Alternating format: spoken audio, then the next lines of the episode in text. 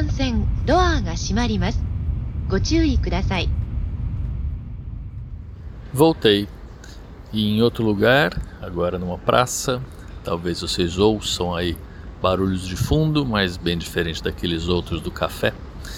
Depois da visita ao meu amigo Eizuki Shimizu, eu fui guiado por um novo amigo, Soshi Nakamuta. Nakamuta é um recém-oftalmologista, recém-acabado a residência de oftalmologia uh, no Japão, que fez o favor de me fazer um tour por uma grande clínica daqui que se chama Inoue. E o CEO da Inoue Clinic, com quem eu já conversei, conversei com o irmão, uh, se chama Kenji Inoue. Ele vem de uma família que fundou essa clínica em 1848, nesse mesmo prédio que eu estou aqui em frente. E essa clínica continua, se expandiu, hoje atende mil pacientes por dia, faz todos os tipos de cirurgia, tem cinco filiais uh, em volta aí ao longo do Japão e todas as especialidades. E fiquei conhecendo também o Dr. Tokuda, que é um dos maiores cirurgiões de catarata aqui do Japão.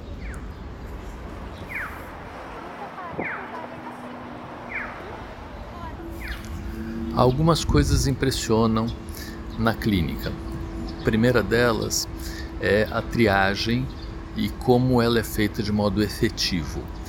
Então, o que se faz no Brasil em geral é uma triagem que consta de autorrefração, que é um aparelho que mede aproximadamente qual é o grau que a pessoa tem, e visão, com a correção que o paciente está. A gente não faz muito mais do que isso. Quando o serviço é mais especializado, pode-se medir alguma coisa em relação à posição dos olhos, a fazer uma certa anamnese, mas o que eles fazem aqui extra é colocar o resultado dessa autorrefração em um óculos montado artesanalmente e que não é nenhuma novidade, nós chamamos de armação de prova, mas isso é facilmente feito se você tiver isso dentro de uma linha de produção de montagem.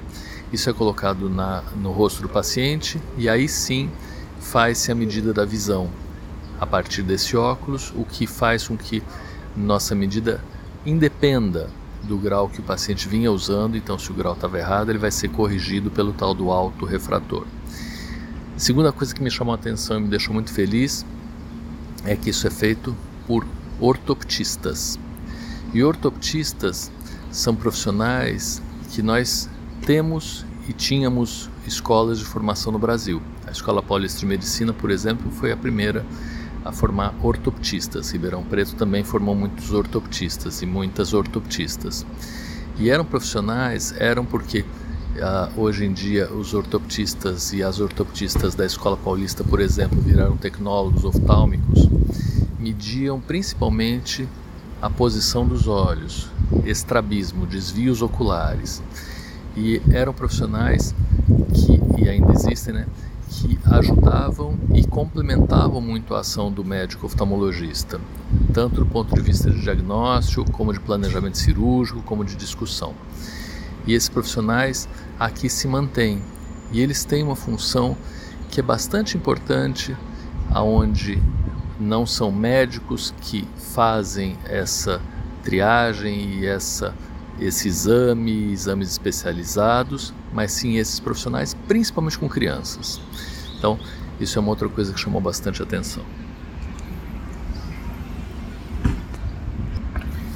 Assim como no Brasil, faz-se cirurgia de catarata ambulatorial nessa clínica, que é uma clínica que tem estrutura hospitalar, no sentido de existir anestesia, anestesista, anestesia geral, mas há quartos onde os pacientes ficam depois das cirurgias, algo que no Brasil se vê cada vez menos.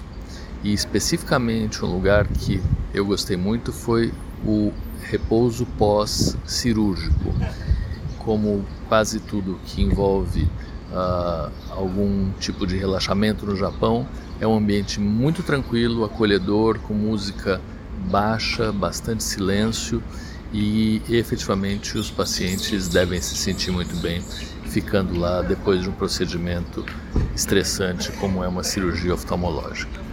A prática de convênios aqui no Japão envolve o convênio público sendo atendido por entidades privadas então não é muito diferente do Brasil. A gente tem também clínicas e hospitais privados atendendo o SUS e aqui o SUS paga 30% do que pagam os pacientes privados.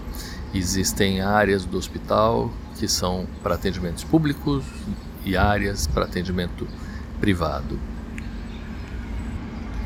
Aqui ainda não chegou a prática da verticalização, pelo menos não do mesmo modo que chegou para a gente. Então a gente ainda não tem grandes conglomerados financeiros comprando clínicas da mesma especialidade, nem conglomerados de saúde.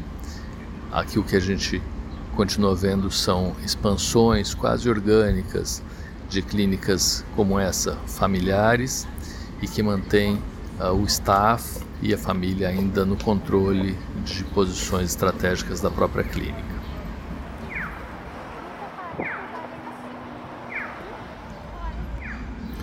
Embora a estrutura, principalmente a infraestrutura computacional de imagens e a centralização dos exames seja fantástica, eu senti que poderia haver algum esforço uh, em direção à pesquisa e eu sei que eu sou suspeito para falar isso, mas eu sempre fico com pena de ver tanto dado de tanto paciente sendo aproveitado uh, para fazer o atendimento e não para fazer pesquisa. Isso também foi uma questão na outra visita que eu fiz, que é uma clínica, que no caso da outra clínica era uma clínica muito menor, do uh, empreendedor, do meu amigo empreendedor Izuki, e que naquela clínica existe desde o começo essa intenção. Então é uma clínica junto com uma empresa, aonde os pacientes depois de protocolo de comitê de ética, de autorização expressa assinado, têm os seus dados passíveis de avaliação. Mas o número lá é muito menor do que aqui. E aqui, obviamente, a preocupação com a produção e com a assistência é muito maior e quando eu mencionei isso para o Nakamuta, para o residente, ele falou: Olha, não temos tempo. Então eu vejo 35 pacientes por período e não consigo respirar, que é exatamente a realidade que a gente vê no Brasil. E uh, isso é um, um, uma necessidade pela quantidade de pacientes que têm que ser vistos, mas é um desperdício do ponto de vista de futuro. O que eu particularmente espero é ver uma um equilíbrio, né, uma junção entre tecnologia, fazendo com que a assistência, principalmente o screening e coisas mais simples, sejam feitas mais rapidamente e que sobre efetivamente tempo para que a gente consiga fazer pesquisa ou ver pacientes mais complexos ou dar mais tempo de conversa para alguns pacientes.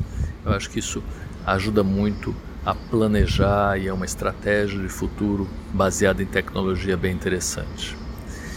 É isso por hoje, espero que vocês estejam gostando. Eu vou vir com mais conversas daqui para frente. Um grande abraço para vocês.